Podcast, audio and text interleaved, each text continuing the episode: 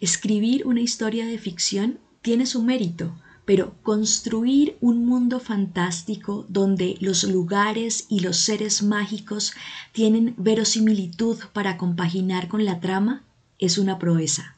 Bienvenidos a Historias y Autores, soy Melisa y hoy vamos a hablar de esta hazaña que ha alcanzado la escritora neoyorquina Naomi Novik en su novela Una educación mortal.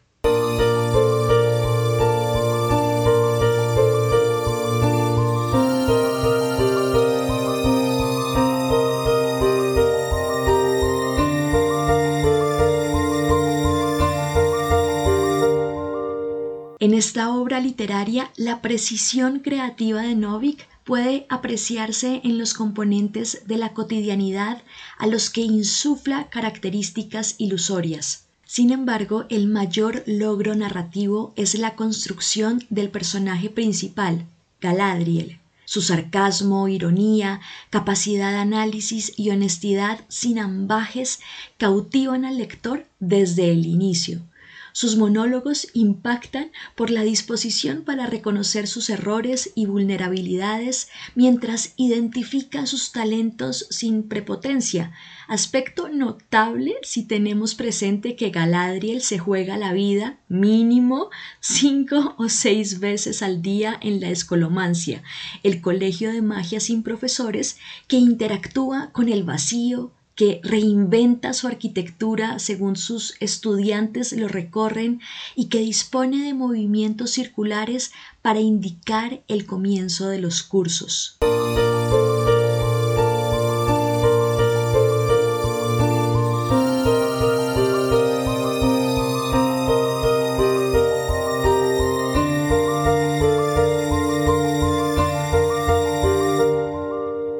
Esta es una novela sobre los marginados. Explora cómo en soledad deben enfrentarse a las vicisitudes con entereza y recursividad. Esta es una historia acerca de los rechazados, quienes sin tener apoyo social ni amistades que velen por su bienestar, sobreviven a los desafíos recurrentes de la escolomancia. Este es el relato del esfuerzo de Galadriel, una aprendiz de magia que aun cuando podría obtener lo que necesita acercándose al lado oscuro, elige trabajar para adquirir su energía o, como se conoce en esta escuela de magia, maná, como solo lo harían los magos de bien. Una educación mortal demuestra que con ardua exactitud creativa se pueden retomar arquetipos tradicionales de la literatura fantástica para reinventarlos en contextos contemporáneos con elementos propios del genio del autor.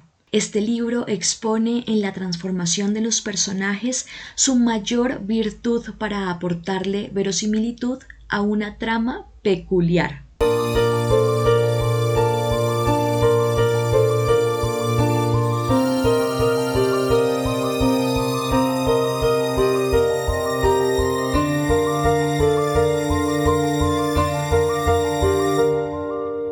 Veamos el comienzo de una educación mortal. Decidí que Orion debía morir cuando me salvó la vida por segunda vez.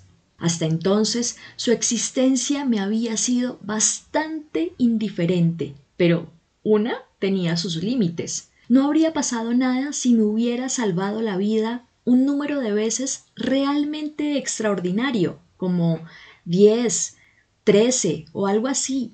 El 13 es un número con estilo. Orion Lake, mi guardaespaldas personal.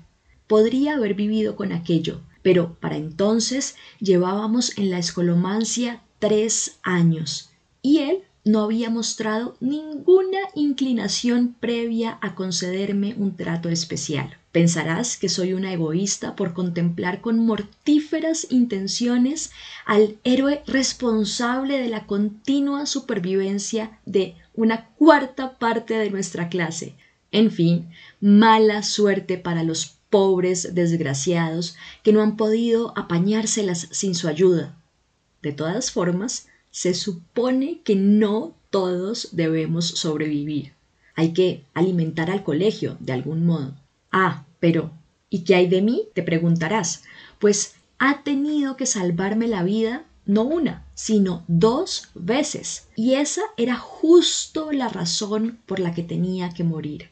Fue él quien provocó la explosión en el laboratorio de alquimia el año pasado al enfrentarse contra aquella quimera. Tuve que salir de debajo de los escombros mientras él correteaba y aporreaba la cola escupefuego de la criatura. Y el devora almas no llevaba ni cinco segundos en mi habitación antes de que Orion apareciese por la puerta. Debía de haber estado pisándole los talones mientras lo perseguía por el pasillo. La criatura solo se había desviado hasta mi cuarto intentando escapar. Pero Nadie querrá oír mi versión de los hechos. Puede que la quimera no me hubiera atacado a mí en particular, ya que aquel día había más de 30 estudiantes en el laboratorio. Pero un rescate dramático en mi dormitorio era harina de otro costal.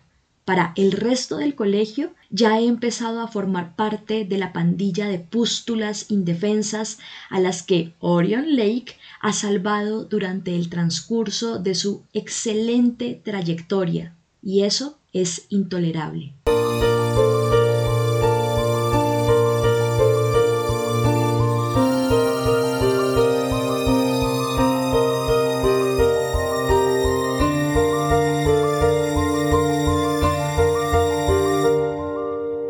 Naomi Novik halló un equilibrio entre los elementos fantásticos a los que les dio nuevas interpretaciones que llegan con aire fresco para un género literario que ofrece tantas alternativas y los atributos más humanos de los personajes que avalan la veracidad de la historia.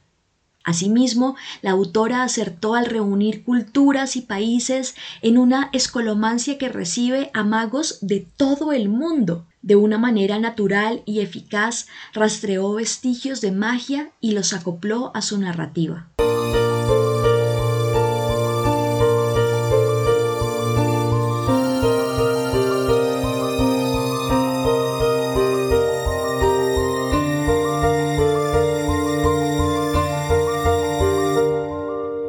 Es oportuno mencionar la pericia de Novik en las descripciones de las escenas de acción, habilidad nada fácil de conseguir. Sus secuencias son detalladas, emocionantes y le aportan progreso narrativo a la trama. Otro recurso que la escritora domina con diligencia es la asertividad de los diálogos, con los que expone las ironías entre los protagonistas, las paradojas de las situaciones y los desarrollos de las amistades. Tanto el inicio como el final de este primer libro de la trilogía Escolomancia calzan como piezas de rompecabezas muy bien forjadas que dejan al lector con ansias por descubrir qué sucederá en la siguiente entrega.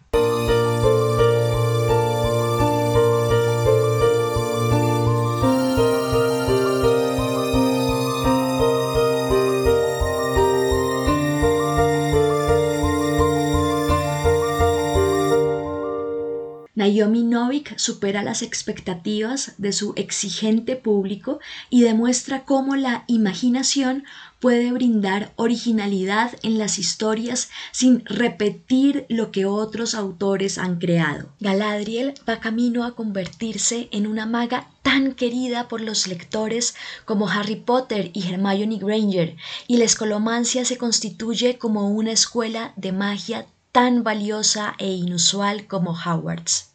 Gracias por escuchar y por compartir historias y autores. Pueden pulsar el botón de seguir el podcast en su plataforma favorita para que estén al tanto de los nuevos episodios. Y si quieren escribirme a historiasyautores.gmail.com estaré pendiente de sus correos. Nos encontramos pronto para conocer un nuevo relato.